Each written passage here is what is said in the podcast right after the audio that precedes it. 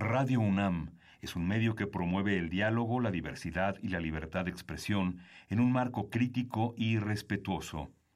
Los comentarios expresados a lo largo de su programación reflejan la opinión de quien los emite, mas no de la radiodifusora. Consultorio Fiscal.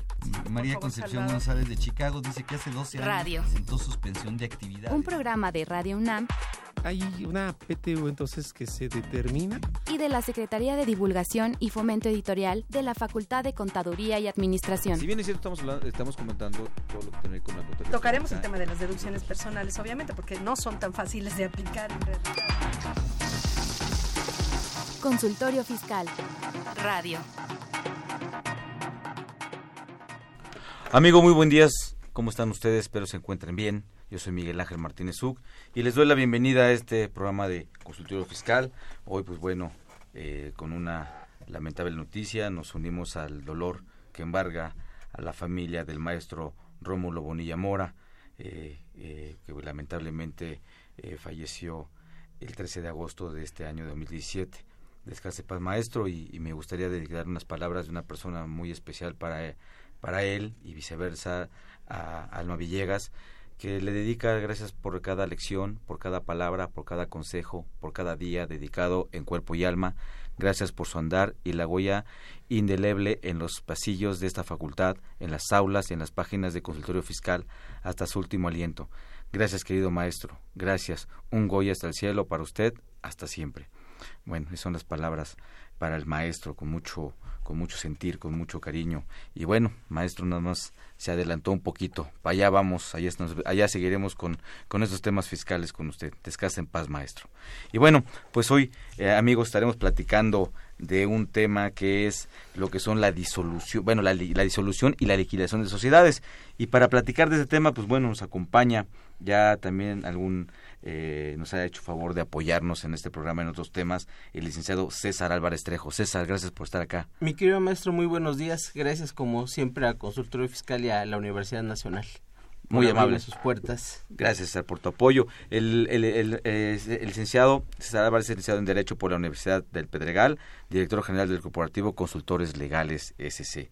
Y pues bueno, les recuerdo, amigos radioescuchas, nuestros teléfonos, que nuestro, el teléfono es el 55 36 89 89 y nuestra alada que es el 01 800 50 52 688, donde estaremos aquí para atenderles cualquier consulta que nos quieran hacer. Y bueno, también les recuerdo el teléfono o, o, bueno los datos en donde si quieren hacer alguna consulta a nuestra fa- en, en nuestra facultad el teléfono es el 55 50 79 98 y si tienen bueno si quieren tener, tener conocimiento de más información sobre esto escuchen las siguientes cápsulas Consultorio Fiscal. Radio.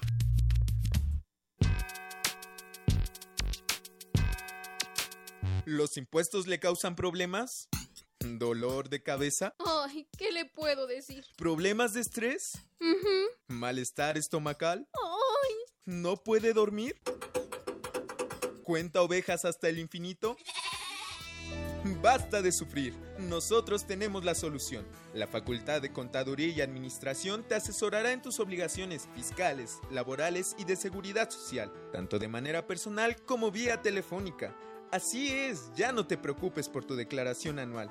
El Departamento de Asesoría Fiscal Gratuita, que se encuentra en la División de Estudios de Posgrado, te ayudarán en lo que necesites. oh, qué bien. ¿Y qué tengo que hacer? Solo tienes que llamar al 5550 7998. Y no solo te atienden de manera personal o telefónica, también contamos con correo electrónico.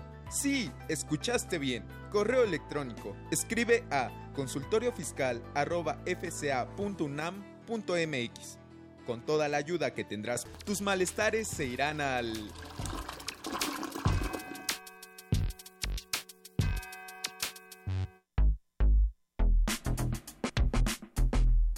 ¿Sabes si lo que te dicen es verdad? Entérate aquí, en Cuentas Claras. Cuentas Claras. Sucesión, disolución y liquidación de sociedades.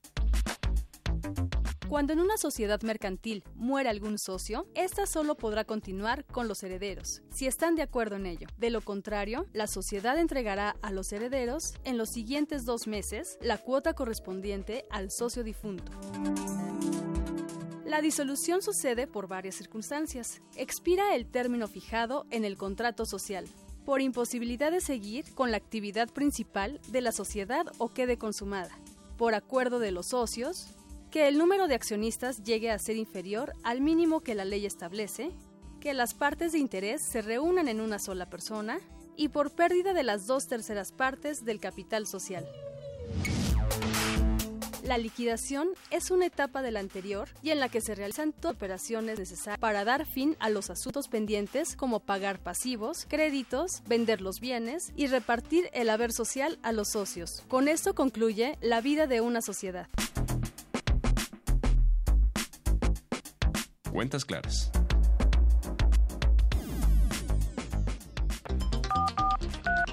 Llámanos, nos interesa tu opinión. Teléfonos en cabina 5536 8989. Lada 01800 5052 688.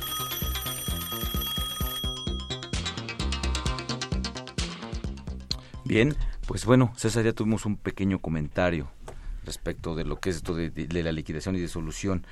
¿Qué más nos puedes comentar, César? Fíjese, maestro, que precisamente aquí hay que tomar un punto muy importante para distinguir lo que es la disolución y lo que conlleva la liquidación de la sociedad. Hablamos de tres temas que nos van a importar en este sentido, porque hay que hablar desde el punto de vista mercantil, desde el punto de vista societario y el más importante desde el punto de vista fiscal. ¿Cuál, cuál perdón, cuál es el societario? Eh, precisamente cómo está integrada la sociedad, uh -huh. cuál es el tiempo que va a cumplir por la decisión de los socios, que es un acuerdo de voluntades, de juntarse una o, eh, o más personas, porque ahora ya tenemos eh, personas morales unipersonales. Uh -huh pero históricamente siempre eran mínimo dos socios para constituir una persona moral y societariamente es cómo va a quedar la sociedad. Precisamente la cápsula hablaba de un tema muy importante que siempre los asesores fiscales hemos manejado y cuando muere uno de los socios, claro. ¿qué pasa con esa sociedad? A veces no se toma en cuenta que esta es una de las causales de la disolución de la sociedad y que nos va a llevar a la liquidación.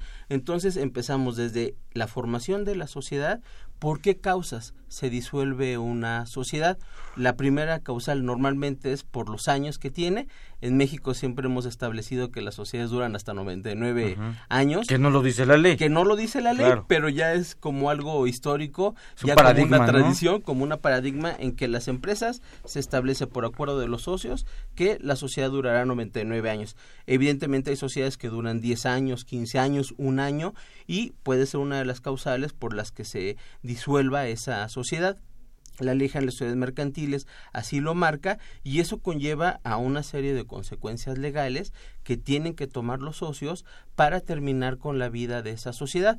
Hay sociedades que se pueden disolver, pero nunca liquidar que uh -huh. también es, es, otro tema importante. En México, si hoy revisáramos un padrón en el registro federal de contribuyentes o en el registro público de la propiedad del comercio, hay muchas sociedades constituidas pero que nunca se le dio seguimiento a si esas sociedades siguen activas o están disueltas pero nunca se liquidaron. Y ese es el primer punto importante. No es lo mismo la disolución de la sociedad que la liquidación. Claro. Tenemos diversos supuestos por los que se disuelve la sociedad. La primera, así como se constituyó, hay un acuerdo de voluntades de los socios. Eh, una pregunta, esto, lo, esto está desde el punto de vista mercantil, ¿verdad? Así es, exactamente. Está en la ley de mercantiles. Así es, exactamente. Y lo que establece es, vamos a disolver la sociedad, se tiene que llevar a cabo una asamblea extraordinaria para que los socios se reúnan y determinen que se va a disolver la sociedad. ¿Por qué? Porque ya transcurrió los años que se habían mencionado uh -huh. en el contrato social, porque ya el objeto que busca la sociedad ya se cumplió,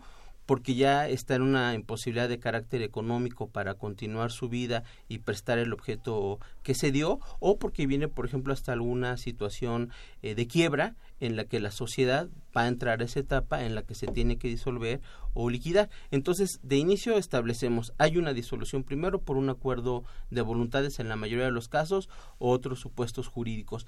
Y derivado de esa disolución, entramos a lo que sería la etapa de liquidación, que aquí hay otros matices.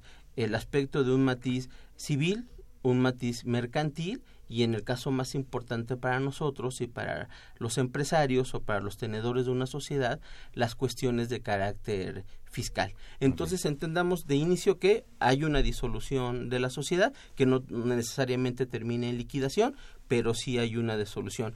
¿Cómo se llega a esa disolución? Hay que convocar a una asamblea extraordinaria en la que se tienen que reunir las tres cuartas partes de las acciones emitidas para que se reúne el quórum y se pueda llevar a cabo la votación. Aquí viene otro tema importante. ¿Qué sucede en esa eh, asamblea extraordinaria? Es el acuerdo de voluntades para disolver la sociedad, ver el estado general que guarda la sociedad, cómo se van a repartir los bienes, hay cuentas por pagar, hay cuentas por eh, cobrar, hay trabajadores, hay deudas, todo eso se tiene que ir resolviendo por el acuerdo de eh, los socios. ¿Y qué va a pasar? En ese mismo acto jurídico, que es la asamblea extraordinaria, hay que nombrar, si ya se va a liquidar la empresa, al liquidador que va a ser el responsable de concluir todos estos procedimientos para llevar a buen fin la liquidación de la sociedad, que no es otra cosa que inscribir al registro público de la propiedad y del comercio ante terceros que esa sociedad ha, concluido su vida jurídica y posteriormente ante el fisco avisar que ha iniciado su proceso de liquidación. Entonces, entendamos esa, esa primera parte, maestro. Bien, César, una, eh, una, una, inquietud. Sí. Eh, la, la, Ley General de Sociedades Mercantiles, en su artículo primero, pues, nos maneja hoy día siete, perdón, siete, tipos de personas. De personas morales. Gracias, de personas morales. Así es. Eh, la última es la, la unipersonal, ¿no? que se acaba de adicionar.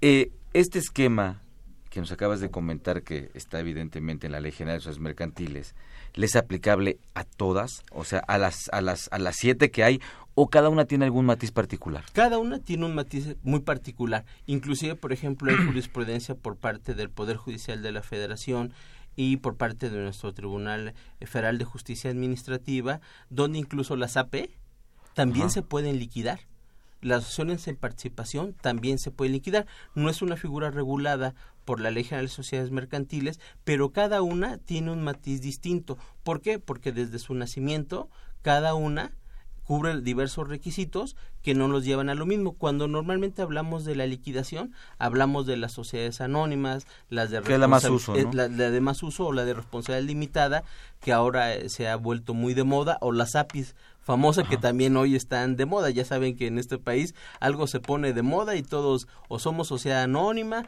o somos sociedad de responsabilidad limitada, ahora somos API, muchas por, de estas. Por ejemplo, las que están en el agrario. Una, una, una sociedad de producción rural, por ejemplo, ¿no? que también es muy común en provincia ver este tipo de sociedades también les dije estas reglas? Les dije unas reglas especiales eh, precisamente porque porque lo que se busca por parte del legislador cuando se crea una figura jurídica es apoyar a un grupo social en específico. Recordemos, por ejemplo, la ley de sociedades cooperativas que venía desde el presidente Luis Echeverría Álvarez buscaba un objetivo muy particular. Igual las sociedades que usted acaba de mencionar, maestro, cumplen un objetivo particular, apoyar a determinados grupos de la sociedad para que con su esfuerzo, con sus intereses, se generen en un grupo, tengan una figura jurídica que les dé el respaldo para poder actuar y entonces deben de cumplir con todos los requisitos. Y aquí volvemos al mismo tema, se regulan por diversas disposiciones legales que pueden ser civiles, mercantiles, hasta de carácter agrario, como estas, que deben de cumplir, pero para efectos mercantiles, cuando hay un fin de lucro y un fin preponderantemente económico, nos regulan estas disposiciones. Y más fiscalmente hablando, porque uno de los temas que más nos atañe es, mercantilmente yo puedo disolver una sociedad, sí, ¿Tiene implicaciones frente a terceros? Claro, precisamente por eso cuando inicio la disolución y posteriormente la liquidación debo de cumplir inclusive con la publicación en, el, en la Gaceta Oficial o en el diario oficial que nos corresponde por el lugar de domicilio donde está la sociedad, debemos de publicarla. ¿Por qué? Porque frente a los terceros actuamos si tenemos alguna responsabilidad, pero la mayor trascendencia es de carácter fiscal. Tenemos un registro federal de contribuyentes que nos implica una serie de obligaciones fiscales que si no cumplimos con el trámite ante dichas autoridades, aunque esté, disuelta la sociedad, las obligaciones siguen permeando. Entonces sí, cada sociedad se regulará de manera distinta, pero por ejemplo para efectos de la liquidación el matiz sigue siendo el mismo en la mayoría de las sociedades. Claro. Entonces, eh, si hacemos una comparación con una persona física, podríamos decir que la liquidación, si me permites, en, en, eh, equiparándolo con la persona física, equivaldría a la muerte. Igual, Tú recordarás eh, algún tiempo, maestro, cuando hablamos, por ejemplo, en la sucesión testamentaria o cuando una persona muere y es un contribuyente para efectos fiscales, los trámites que hay que seguir. Igual, nace una persona, tiene derechos y obligaciones, tiene un documento que es el acta de nacimiento que lo ampara como un ente jurídico frente a los terceros, frente a las autoridades, igual la persona moral tiene un acta constitutiva que es similar a su acta de nacimiento, tiene una serie de derechos y obligaciones y cuando termina su vida jurídica de esa persona moral o la muerte en una persona física, no necesariamente por la muerte o por la disolución acaban las obligaciones y sobre todo en materia, por ejemplo, de una eh, este, societaria con los socios, oye, ¿quién se va a quedar con los bienes? ¿Cómo se van a repartir las deudas? En una persona física, cuando tú mueres y no dejaste una disposición testamentaria, viene la sucesión testamentaria, pero también hay obligaciones fiscales. O si dejaste deudas, tú puedes ser este heredero. Tú puedes repudiar hasta la herencia porque posiblemente las deudas son mayores que la herencia y entonces bueno pues tú la vas a poder recibir pero tendrás que responder ante esas este obligaciones inclusive de carácter fiscal muchas veces la sucesión tiene un registro federal para responder ante las obligaciones fiscales que el de cuyos eh, contrajo durante la vida activa que, que tuvo. ¿no? Una, una inquietud que, que, tengo yo y ahorita pues bueno, contando con dos grandes abogados aquí enfrente quiero... bueno, por mi parte. quiero, quiero, quiero comentarlo. Es muy común eh, tener ese, ese, ese, ese, punto, ese temor o ese cuidado respecto de lo que establece la ley de mercantiles que de, de, los causales de disolución de una sociedad, ¿no?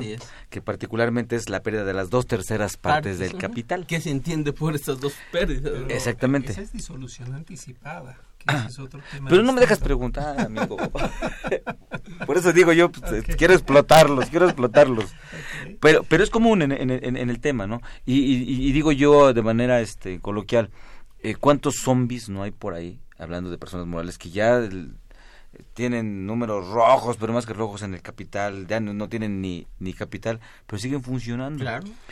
Que, que, que estén así ¿cuál sería el efecto legal de los actos que están realizando? ¿Ya está disuelta por disposición de ley o no está disuelta aunque ya, ya cayeron en una causal de ley y no han hecho el acta de asamblea, no, no, no, no han determinado la liquidación o de facto ya por disposición de, ley se, da la liquidación, perdón, se, da la disolución y luego viene el 234 que dice liquidada, ah, digo disuelta, habrá que liquidarse, ¿no? Entonces más o menos, pero bueno, a reserva ¿Replanteo? ¿Replanteo? No, no, no está bien. Bueno, platicaría yo algo para dar causa, desde luego, a que nuestro invitado, que siempre lo digo de broma, pero es nuestra mejor intención, nuestro invitado es la quinceañera del tema. Entonces, él es el que nos va a exponer más. Para que los que nos escuchan ubiquen la diferencia entre la disolución y la liquidación, como que es un paso previo a lo que es ya. Vamos a poner en ejemplos análogos, como bien lo hizo nuestro invitado. La disolución es el divorcio y la liquidación igual sucede en un matrimonio de lo que es la sociedad conyugal. Para estas bases este, hay una liquidación forzada, ¿no? Que esa después la tocaríamos por efectos penales, la liquidación normal. Y de la disolución pues hay tres, ¿no? La, lo que es la necesaria, la voluntaria y también la forzada. Entonces, básicamente, pues se da toda esta construcción, ¿no? Donde se tiene que, liquidar, concluir. Y el trámite fiscal, pues acompaña al trámite, vamos a llamarlo así, mercantil, ¿no? O sea, van a la par. Con esa temática, entonces, eh, avanzan, ¿no? Las partes van generando el punto de, pues obviamente de, práctica y lo que sucede es que en el día a día pues, las empresas más bien caen en declarar en ceros, ya con la ayuda de la resolución miscelánea en suspensión de actividades. Creo yo que quien no lo hace bien o a quien más bien hoy en día lo está cayendo son los 69 Bs listados, la gente que lo hace mal. O sea, sí es común que una empresa por ahí se quiera abandonar, Pero falta el punto fino de la liquidación, no sé. Así es, y retomando lo que decía el maestro Martínez, precisamente estamos en ese sentido. Desde el punto de vista técnico fiscal, contable fiscal o financiero, ¿cuántas de estas empresas por disposición de ley ya al haberse establecido que eh, las, eh, ya está la parte las eh, pérdidas de las dos terceras partes ya no deberían estar activas ya deberían entrar en un proceso de inicio de disolución por disposición de ley o forzadas, como dice el maestro Burgoa, y posteriormente de iniciar la liquidación. Bueno, pero ¿qué autoridad, en este caso, tendría la facultad de, señalar, oye, tú ya, ya te revisé financiera y fiscalmente y ya cumpliste con esta parte, ya se dio el supuesto jurídico, entonces por lo tanto tú ya entres de forma inmediata en una disolución. Empieza la liquidación, preséntame el aviso de inicio de liquidación, haz la convocatoria este, a una asamblea extraordinaria, junta a las partes accionarias y voten que se disuelva la sociedad porque ya estás en ese supuesto. ¿Quién lo haría? ¿Cuántas sociedades tenemos dadas de alta? Miles de sociedades. Hay sociedades que, por ejemplo, en el 85, con el terremoto, terminaron ahí, quedaron sepultadas igual que mucha gente, y esas sociedades ahí quedaron. Y ahí están en, el, en el RFC y en el registro público, pero quién sabe quiénes son los socios, ya no hay nada, y ahí se dejaron morir y ahí están dormiditas porque están dormidas. Recuerdan que era lamentablemente una práctica muy común que se decía, no hombre, ya mándala así alguna, o déjala de mándala a la sierra. Déjala cinco años y otra vez, ¿te acuerdas de los famosos cinco años? y déjala y otra vez la reactivas. Claro. yo creo que también fue una de las razones, porque también hay que, hay, que ver esto, es, esa facilidad que está en miscelánea de poner una empresa en suspensión, también es una zanahoria, es ah, un claro, porque una de las causas de, de, soluciones es que también que no ya no pueda cumplir su objeto. Exactamente. Pero, aún así acaba con la liquidación esa, porque dice debe, dos años, otro de gracia y si no se liquidan. Así a ver, a nuestro invitado me, me, surge aquí una inquietud, a ver qué nos platicas para el público que nos oye. Es común en México por la situación precaria en lo económico que existe, que toda empresa, yo creo que si hiciéramos una estadística de 10, por lo menos 8 ya perdieron las dos terceras partes del capital, hasta la camisa, ¿no? Así Entonces están en un efecto susceptible de disolución, pero a la par, porque pues convergen, ¿no? Otros más, ¿estarían en una posibilidad de concurso mercantil? Pudiera ser, porque caben los dos supuestos jurídicos. Tú puedes entrar a un concurso mercantil y al mismo tiempo, derivado de la situación financiera, iniciar en una disolución o inclusive hasta la quiebra. Sí, para, para nuestros amigos uh escuchas, ¿el concurso mercantil qué es, César? Eh, eh, precisamente es una etapa, es una disposición legal mediante el cual el comerciante ya entra en una incapacidad financiera de pago frente a sus acreedores. Ya los pasivos son más grandes que los activos y por lo tanto no se le, permite, le permite al comerciante acogerse a una ley que le dice voy a suspender mis actividades le pido al juez que me decrete en suspensión de pagos porque voy a hacer un acuerdo, un convenio con mis acreedores para irles pagando con el poco activo que yo tenga, llegar a un convenio que ese convenio llegue a una sentencia y se le empiece a pagar a los acreedores. ¿Puedo entrar yo en una suspensión este, de pagos? Sí. Puede empezar inclusive la disolución de la sociedad, ahí sería un bemol. ¿Por qué? Porque si yo estoy en una suspensión de pagos en un concurso mercantil, no puedo entrar en disolución porque inclusive podría crear una situación de carácter penal de un fraude en acreedores o una acción pauliana y no podría entrar.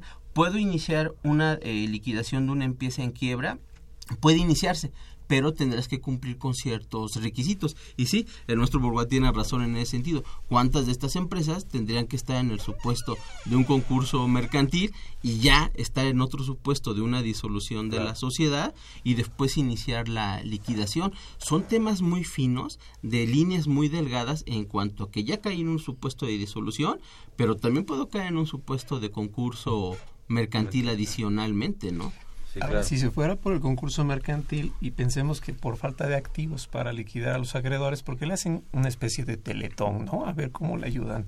O sea, se llega a la quiebra por un camino más tortuoso y más largo. Sí, así es. Luego, en la práctica, yo he visto, no sé qué opina nuestro invitado, y desde luego, pues, robándole un poquito la palabra a Miguel, las empresas que traen una, vamos, dos tercias o más, quizás han perdido el capital como ya ven que no funciona, los socios empiezan el recurso de alzada, ¿no? Se van y huyen, así como cuando se rompe la ventana de la dirección y todos corren, Todos corren. Y el error que cometen las empresas para lo que nos escuchan es que les pagan a los socios al salirse las acciones cuando en realidad trayendo pérdidas o perdiendo parte del capital, que son dos cosas distintas, ¿por qué razón les pagan dinero?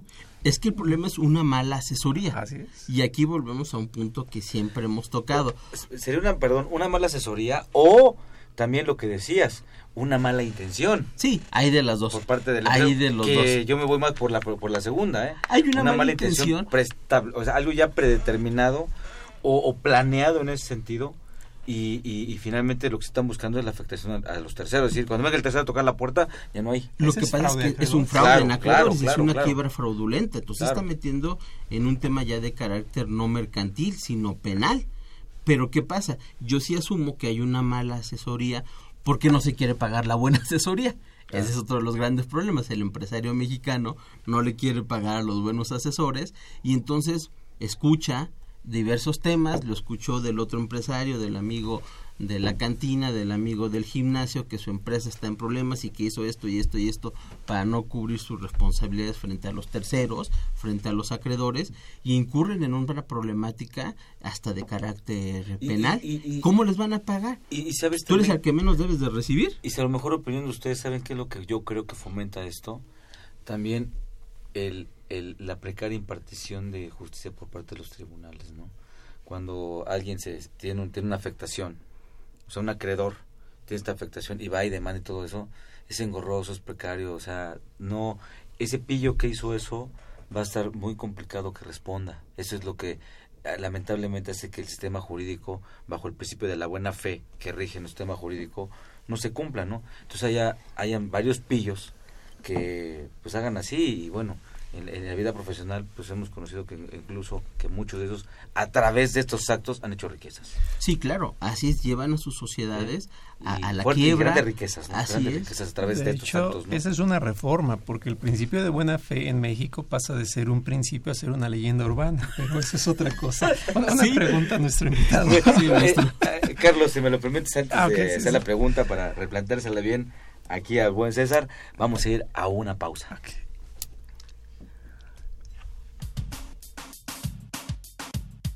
Consultorio Fiscal Radio. Los invitamos a que nos vean en la radio y nos escuchen por televisión. Consultorio Fiscal, radio y televisión. En el 860 de AM y en la barra de Mirador Universitario CUAE. Abordamos los temas de tu interés como impuestos sobre la renta, declaraciones, testamentos, pensiones, seguridad social, estímulos fiscales, discrepancia fiscal, régimen de incorporación fiscal, entre otros temas. Con destacados especialistas en la materia. Los miércoles por Radio UNAM. Los jueves por internet. Y los sábados por TV UNAM. Véanos en la radio. Escúchenos por televisión.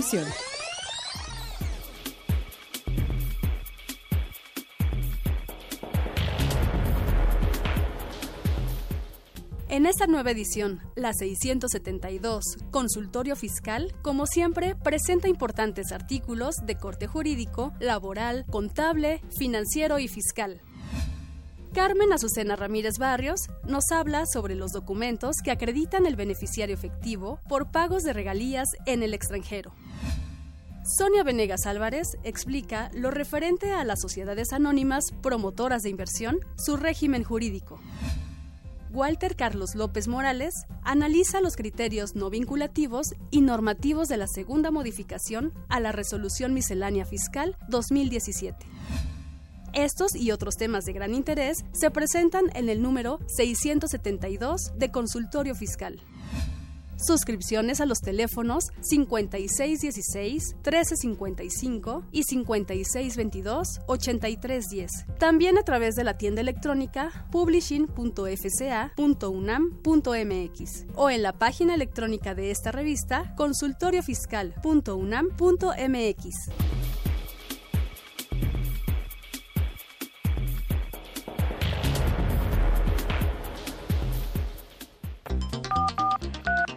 Llámanos, nos interesa tu opinión. Teléfonos en cabina 5536 8989. Lada 01800 5052 688.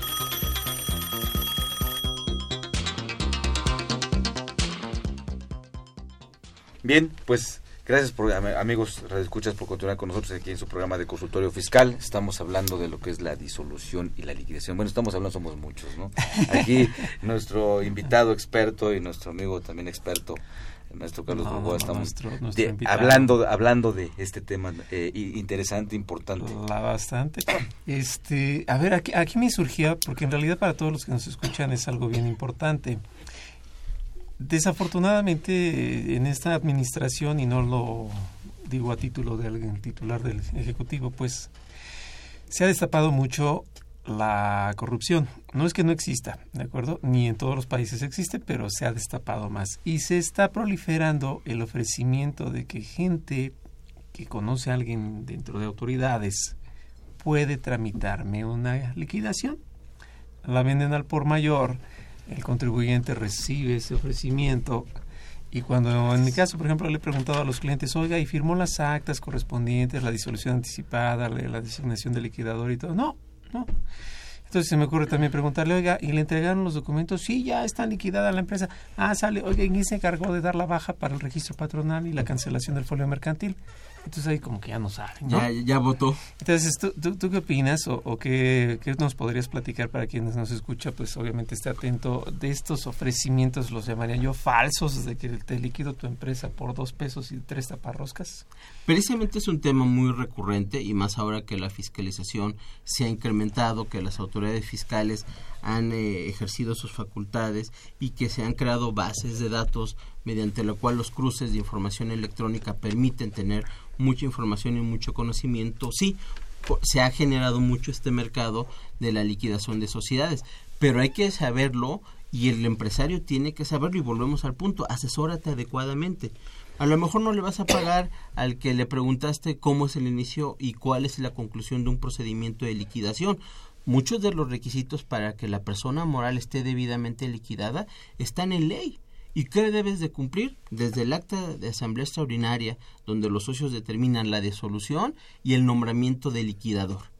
Ya nombrado el liquidador, cuáles son sus facultades, cuáles son las obligaciones del liquidador, revisar que no haya cuentas por pagar. Si hay cuentas por pagar, pues hay que liquidarlas. Si hay cuentas por cobrar, hay que cobrarlas. Ya no hay que tener trabajadores, hay que cancelar eh, las altas ante el, eh, ante el Instituto Mexicano del Seguro Social, ante el Infonavit. Si hay créditos eh, este, mercantiles o bancarios, hay que liquidar esos créditos bancarios.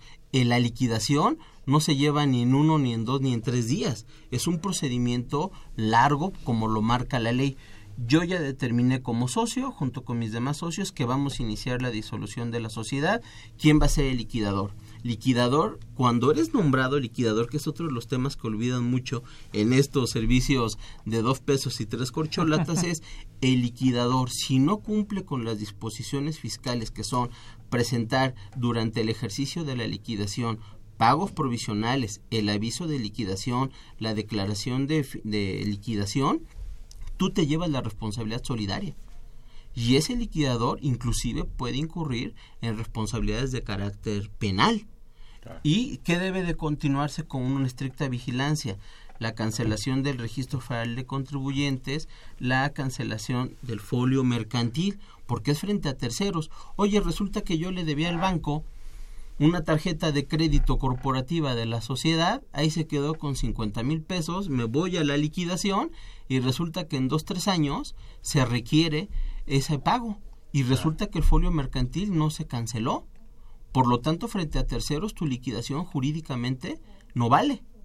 Y la responsabilidad existe y esa responsabilidad o se lleva al liquidador o inclusive puede, como el artículo 26 lo marca, la responsabilidad solidaria inclusive puede llegar a los propios socios, que estaban en ese sentido. Entonces el empresario que toma estos caminos cortos lo debe de pensar en qué sentido, que todo el procedimiento debe ser vigilante de todo esto. Yo siempre he dicho, si el empresario es su negocio, es su patrimonio, debe estar al pendiente de cómo se desarrolla el trámite. Deben, son actas ante notario, debidamente registradas ante el Registro Público de la Propiedad y del Comercio, avisos ante la Secretaría de Hacienda y Crédito Público a través del Sistema de Admisión Tributaria.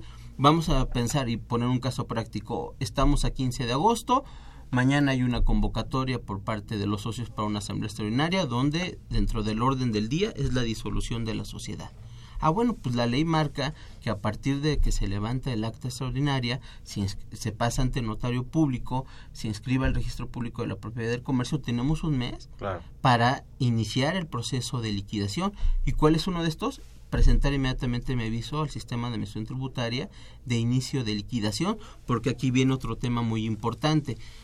Se vende la idea de que en el momento en que yo entro en liquidación, las facultades de fiscalización conforme al 67 del Código Fiscal de la Federación han concluido y en efecto han concluido, pero para que se dé ese supuesto jurídico debí de haber cumplido con el ABC de la liquidación.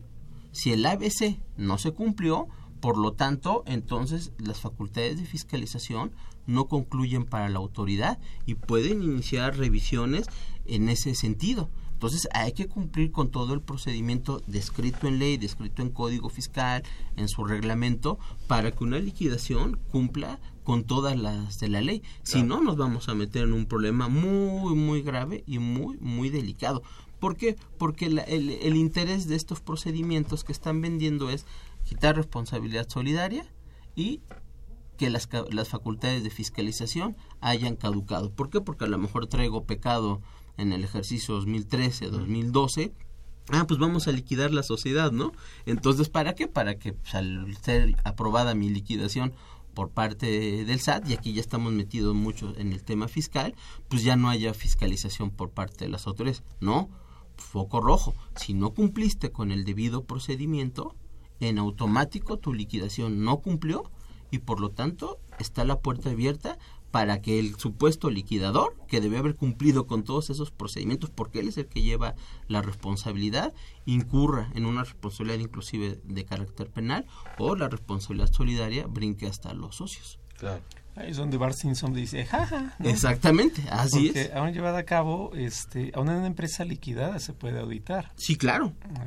¿Cuántos años debe guardar el liquidador la información? Diez años. Entonces a ver quién se va, a ver quién se va a llevar el cúmulo de información por diez años, ¿no? Sí, no, no es, no, se, se crean muchos paradigmas en este sentido, ¿no? Y se, se menciona mucho el tema de los cinco años. O, o ya, ya se presentó un documento que quién sabe si sea legal o puede ser apócrifo, porque pues ahora con tanta cuestión cibernética puedes uh, duplicar cualquier cosa y con eso se, el empresario presume que está quieto, ¿no? O ya, o ya, todo está todo bien. Y a la postre es cuando viene el problema, ¿no? Cuando la autoridad se da cuenta o alguien, este, eh, en este caso, por ejemplo, el caso del banco que comentabas o algún acreedor tercero. ¿Algún tema laboral? Por ejemplo, si la, si la relación laboral con los trabajadores no se concluye conforme a la ley, yo en cualquier momento como trabajador, y es parte del deporte nacional en este país demandar laboralmente, inicio un juicio laboral y en automático revivo la responsabilidad de la persona moral. Entonces hay muchos puntos finos, muchos puntos importantes que hay que tomar en cuenta para llegar a la conclusión de un procedimiento de disolución y liquidación de una sociedad. Se deben de cumplir cabalmente estos pasos uno por uno para que la, la liquidación cumpla con el palomeo legal y por lo tanto las obligaciones civiles, mercantiles, laborales, fiscales se den. Muy bien. Si me lo permiten, hay unas preguntas de nuestros amigos radioescuchas. Eh, bueno, eh, eh, Juan Nuevo nos favor de llamar, eh, aquí de la Ciudad de México. Él dice, bueno, ¿cómo disolver o liquidar una empresa mercantil? Eh, dónde ver los pasos hasta llegar a la baja ante el sistema de administración tributaria. ¿Existe alguna guía paso a paso? Sí, dentro del propio portal del sistema de administración tributaria y en la asistencia al contribuyente, siempre nuestros buenos amigos del SAT nos pueden conducir en ese sentido de cómo hacerlo. Ya saben que el primer paso es acuerdo de voluntades entre los socios, a ver si están todos. Muchos ya, como dice el maestro Borguaya, se fueron, otros ya se murieron nos ha tocado ver casos donde hay sociedades donde ya dos de los cinco socios históricamente que había o ya no saben dónde están porque se pelearon o porque el negocio ya no caminó en aquel tiempo y cada uno se quiso ir por su lado. Y entonces pues dónde conseguimos que se cumpla el quórum para la asamblea extraordinaria o dónde conseguimos las firmas para esa asamblea o de dónde sacamos al muerto para esa para ese trámite, ¿no? Pero sí hay hay procedimientos y evidentemente bueno, pues nuestros buenos amigos contadores, notarios nos pueden auxiliar en el proceso de una liquidación. Y les reitero, si no se cumple cabalmente con todos los pasos, si falta alguno, automáticamente la liquidación no cumple y por lo tanto simplemente el sistema de tributaria en su momento no nos va a poder dar el trámite final porque además hay otro aspecto importante muchas veces cuando se presenta el aviso de inicio de liquidación las autoridades pueden ejercer facultades de fiscalización no crean que a ciega nos van a decir, ah, sí, ya te autorizo la liquidación. Pueden iniciar facultades de la, liquidación. Entonces hay que estar preparados y el liquidador es el que va a enfrentar esas responsabilidades. Oye, ¿tu contabilidad está bien? Tus asientos contables está bien, has cumplido cabalmente con todas las obligaciones fiscales de llevar tu contabilidad, de tus pagos provisionales, tus informativas, lo que era tu DIO, todo está listo. ¿Por qué? Porque a lo mejor el ejercicio que tú menos esperas cuando presentes el aviso de inicio de liquidación, el SAT levanta la mano y dice, a ver, antes de continuar, permíteme entrar a tu domicilio fiscal y voy a ejercer facultades de fiscalización aún dictaminada, puedo revisar el dictamen o revisión de papeles de trabajo, ¿no? Entonces no es cualquier cosa, no el hecho de iniciar la liquidación ya me blindó la parte anterior. Muchas veces se activa el foco rojo, de las autoridades fiscales, hablamos de Infonavit, de Seguro Social, de SAT, de Secretaría de Finanzas de los estados donde estén domiciliados y cualquiera de ellos puede ejercer facultades de fiscalización. En tu experiencia, César, fíjate que es común el tema que comentabas hace un rato, ¿no? Existe una sociedad, todo bollante al principio, ya después no nos llevamos bien, cada quien se quiere llevar su pelota, ya no quieren jugar, pero se queda uno el que tenía la responsabilidad de la sociedad. El representante legal o el administrador único o el presidente del consejo. Y después se complica porque, pues bueno, alguno ya murió, no se encuentran o simplemente no le quieren firmar nada porque ya se caen gordos y tuvieron problemas serios, ya no quieren firmar y la empresa no se puede liquidar. Y muy posiblemente hay un activo ahí metido. Es muy común que haya un inmueble. Sí, es donde se queda en la panza de la sociedad. Y ahí se quedó y la empresa, pues ahí está. Y no se puede mover ese activo ¿Por qué? Porque estaba en nombre de la sociedad. Así es. Y a lo mejor en, esa sociedad el que se quedó con esa responsabilidad, pues quiso garantizarse y decir, pues yo no, yo meto, yo aporto el activo y ya se aportó a la sociedad, él se queda como representante, él se queda como todo, hasta como socio mayoritario, o, y los demás, pues porque ya no hubieron, ya no hubo una buena este, armonía en el desarrollo del negocio, pues se van.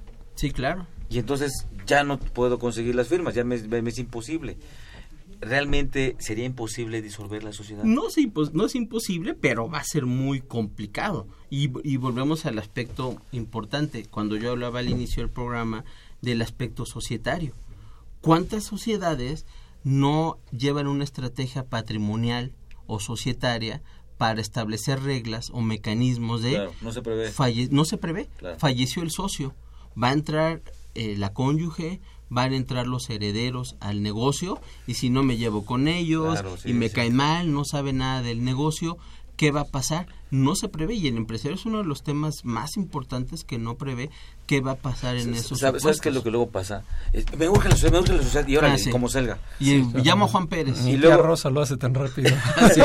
Y luego el problema está en que este eh, el contador todos así, rápido, rápido, tranquilo a ver, eso no se puede. Claro. Y, si se hace, va a salir mal. Y a la postre va a salir mal y, y, se van a, enfrentar a una serie de problemas impresionantes que al final del día atoran activos o atoran recursos. Así es. U operaciones. Exactamente. Y es que hay un punto adicional que todos los que llevan a cabo este deporte y quien recurre a la opción económica de alguien que les ofrece la liquidación olvida que la liquidación abre un ejercicio fiscal de liquidación. Así es. Entonces no es tan sencillo como que ya estuvo. Se presenta no la declaración, hasta aquí llegamos y ahora arranca el ejercicio de liquidación. Así es. Y nadie lo hace. es muy técnico. No se ventila eso. Es muy técnico el procedimiento. Entonces, pues yo por poner el ejemplo, hoy acordamos nosotros aquí en esta mesa que vamos a liquidar una sociedad. Bueno, ahí el ejercicio fiscal este 2017 que está corriendo, que va a ser el ejercicio regular entre comillas, y va a venir el, el, ejercicio de liquidación. Vamos a tener que presentar la declaración anual hasta donde operó la empresa del 2017, pero aparte la declaración de liquidación, donde se establecen los pagos, lo que se logró recibir, las deudas. O sea, es un, es un aspecto técnico donde los amigos contadores juegan un papel trascendental, donde se debe de cumplir cabalmente, porque si no, pues no se da. Sí, yo, yo creo, amigos, las escuchas, que el, el, el, conocer este tema de lo que es la disolución de la sociedad y luego entonces también la liquidación, tienen que conocerlo y preverlo desde que constituyen la sociedad. Porque desde ahí se pueden prever situaciones para cuando ésta muera, por la razón que quieran, cuando ésta se, se, se, se, se disuelva, Así por la razón que guste, que ya, que, que ya se comentó, hay disposiciones que, y situaciones que se pueden prever, normalmente no son previstas, y cuando se confía, y lo digo con el debido respeto para todos los notarios, se confía en lo que ellos tienen. Bueno, ellos tienen un formato que buscan ayudar, uh -huh. pero no pero te no, dicen. pero, No, pero los no tienen exactamente no, no tienen las particularidades de cómo somos, Así es. de qué queremos, de, de cómo lo estamos haciendo, independientemente de que, que lo que vamos a hacer es vender pan. Y hay muchas veces que venden pan, sí, pero no todo el mundo Pero que es les igual. digas, ¿no? ni te hacen caso. Luego son algunos muy necios y no quieren El cambiar. empresario es muy necio en particular, ¿no? Y por eso ahora el Ejecutivo Federal, cuando propone la, la, la persona moral unipersonal, pues quita muchos problemas. Bueno, que hay, la verdad, esas ya están, bueno, las SAS, que en realidad sí, de uno a cinco, los que sean, yo no, no sé cómo, cómo lo has visto, no se pueden constituir ya, Le- aún es- estando en las oficinas de la Secretaría de Economía, con todo y sus computadoras, no, yo creo que se dieron cuenta que, ay, esta no era buena. Pues mira, al, al final del camino, el Ejecutivo tuvo una buena razón en decir, oye, yo no tengo por qué tener un socio. Porque a lo mejor yo voy a hacer la parte activa, yo voy a poner el dinero, yo voy a poner los instrumentos del negocio. ¿Por qué tener un socio? Se buscó esa finalidad y la Secretaría de Economía debe hacer más ágil en la constitución de estas unipersonales para que el empresario, el emprendedor, sobre todo al joven que era muy emprendedor, se le abrieran las puertas. Y, y fíjate Y que no. en México se ha complicado mucho cuando en países de Centroamérica y no menosprecio eh, es muy común y, y se usan y, y Sí, se claro. manejan y funcionan, ¿no? Claro. Es región 4. Me explico, entonces, este, y aquí, aquí lo han complicado mucho, ¿no? En México es nuevo, pero es una figura que en otros lugares tiene toda la muchísimo que- tiempo y se ha usado bien. Incluso es un efecto muy curioso. Este, España, por ejemplo, sí maneja como tal una unipersonal. En Sí, los claro. Estados Unidos se constituyen por Internet desde hace 20 años. Me tocó a mí hacer algunos. Y luego llegó a México, ahora sí como dicen, ¿ya hay en México? Entonces llegó a México, pero pues no, se ha hecho revoltijo. En Honduras lo tiene, y Centroamérica, en Centroamérica Sí, pues que claro, lo tiene, y ¿no? que deberá ser parte de la finalidad de no vivir estos embrollos jurídicos posteriores. Oye, ya se murió hasta el abuelo, Claro, que era el socio, y claro. entró el nieto, y entró el sobrino, y pues ya no está el abuelo, ya se pelearon entre los hermanos, todos estos supuestos que se dan, ¿no? Claro. Muy bien, pues vamos a ir a una pausa más para escuchar algunos alguna información importante. Consultorio Fiscal Radio. La Facultad de Contaduría y Administración de la UNAM invita a la 47 Expo Libros y Revistas del 14 al 19 de agosto. De lunes a viernes de 9 a 20 horas y el sábado de 9 a 13 horas en la entrada principal de la Facultad de Contaduría y Administración. Mayores informes en www.fca.unam.mx. Los libros más cerca de ti.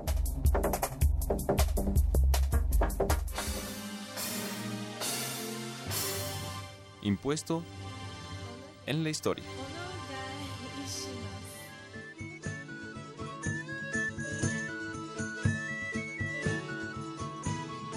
La Gabela.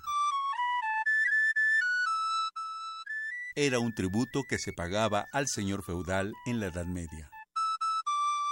Durante el antiguo régimen francés en el siglo XIII se aplicó la gabela a la sal.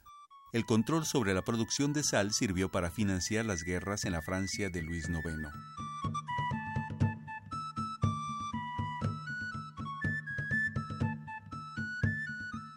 Comenzó siendo un impuesto temporal, pero para 1341 Felipe VI de Valois lo estableció en forma permanente.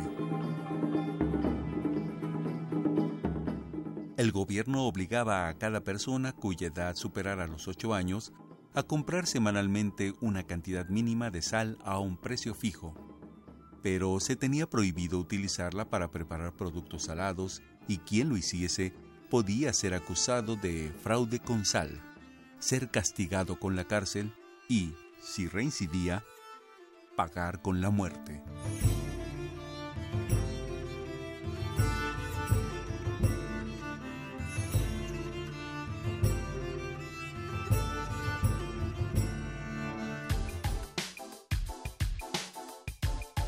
Impuesto en la historia.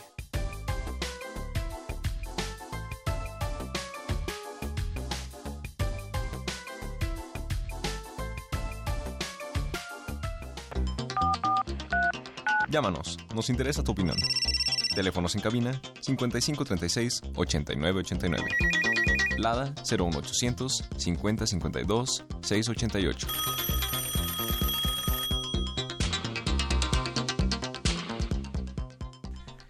Muy bien, pues bueno, continuamos. Hay, hay una pregunta más que, este, que nos hizo favor de hacernos Agustín Mondragón, eh, de este del Centro Histórico de Cuautla, entiendo.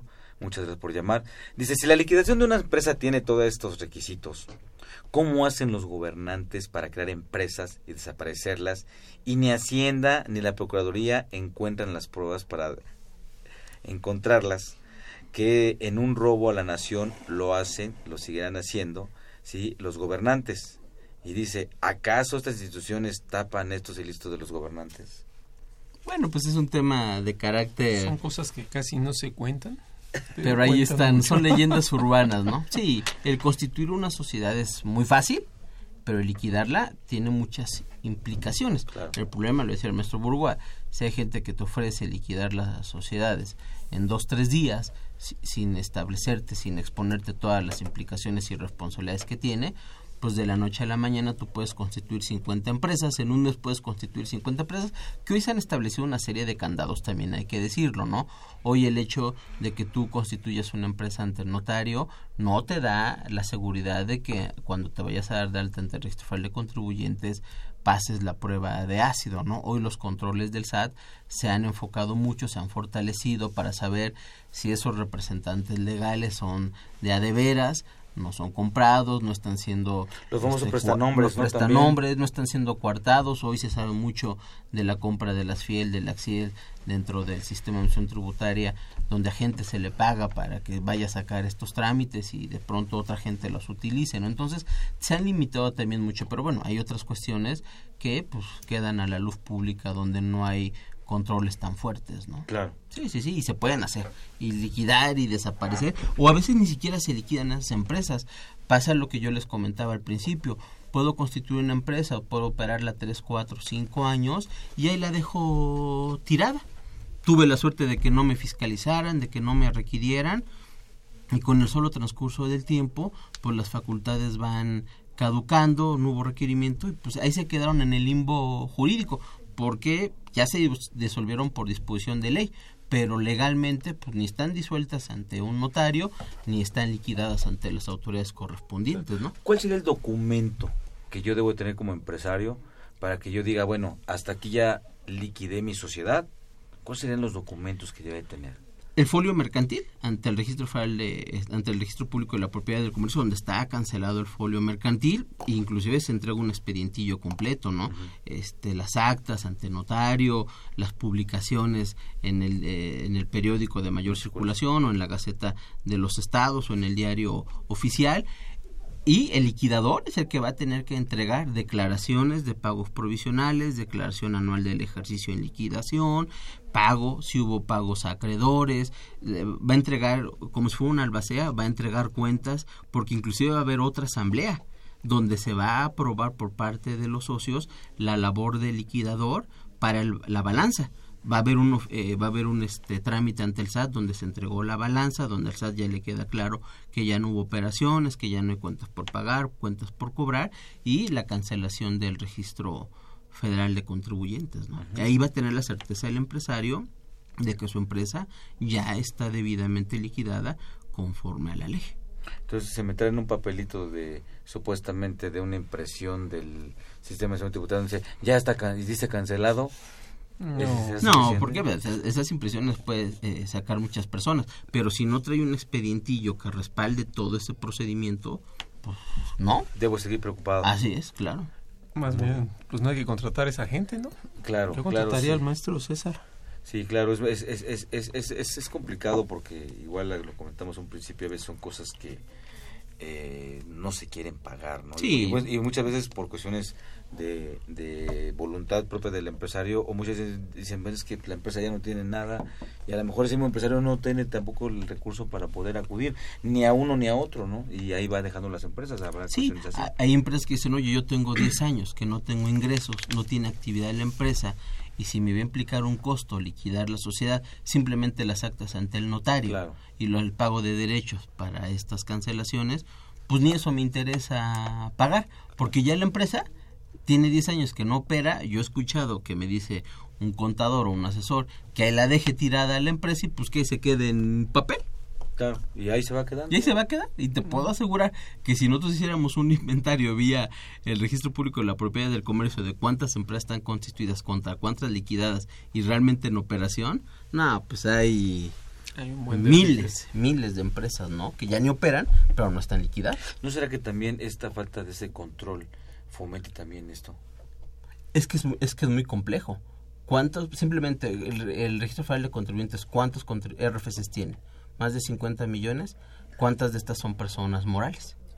¿Cuántas empresas se constituyeron, están inscritas en el registro este público, pero no están eh, fiscalmente hablando? Incluso cuántas alcanzaron el UF cuando existía la suspensión de actividades, que era un mero formato que pretendías, estabas en suspensión, que después vino la reforma al Código Fiscal de la Federación, donde las personas morales ya no podían usar la suspensión de actividades y ahora a través de las misceláneas lo pueden hacer. Así es. Pero dijeron, qué bueno que alcancé y, y, ahí, las dejaron. Están en suspensión y, no, y nunca hicieron la liquidación y la disolución. Así es. Y ahora por eso ya se cerró el candado. Y es que es lógico, una empresa que es un negocio en marcha, el momento de que ya no lo da, pues el cauce lógico es la liquidación. O sea, no puede quedar en el limbo, ¿no? Así es. Y esto acompaña pues el movimiento fiscal con el movimiento corporativo, ¿no? Así es. Es como cuánta gente fallece y cuántos registros civiles informan al INE, por ejemplo, como un caso donde ya falleció esta persona y se cancele la credencial de elector. Mm, siguen votando. Siguen votando los votos, ¿no? o rentando, haciendo, haciendo muchas cosas. pues sí, lamentablemente también es una cuestión de, de, cuestión cultural, ¿no?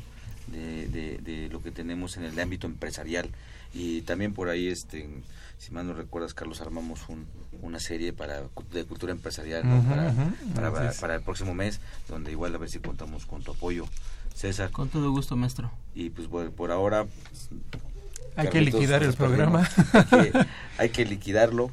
Y eh, amigos de Escucha, les agradezco mucho que nos hayan sintonizado.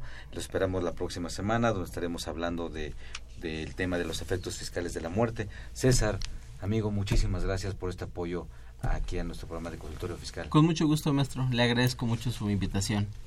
Al contrario.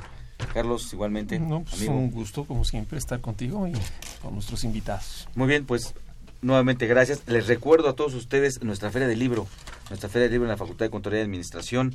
Este, bueno, están las editoriales directamente dando buenos precios, eh, tanto de libros como de útiles también. Eh, aprovechen, la verdad sí vale la pena este, eh, ir y adquirir libros y útiles escolares. Bueno, pues los invitados a que nos que, que invitados que nos estén en el programa de la siguiente semana para seguir platicando el tema efectos fiscales del deceso. Agradecemos a nuestro, a nuestro invitado por acompañarnos. Esta fue una producción de Radio UNAM, los controles Socorro Montes, en la producción parte de la Secretaría de Divulgación y Fomento Editorial de la Facultad de Contaduría y Administración, Nezahualcóyotl Jarat, Juan Flandes, Alma Villegas, Diana Linares, Miriam Alejandra Jiménez, Juan Carlos Serrano, Guillermo Roberto Venegas, Edgar López y Diana Flores. La facultad agradece a, la Facultad de Control de Administración agradece a los conductores invitados de este programa quienes participan de forma honoraria. La opinión expresada por ellos es única, es de ellos durante la transmisión del mismo refleja únicamente su postura personal y no precisamente la de la institución. Amigos, muy buena tarde. Se despide usted. Soy Miguel Ángel Martínez Zuc.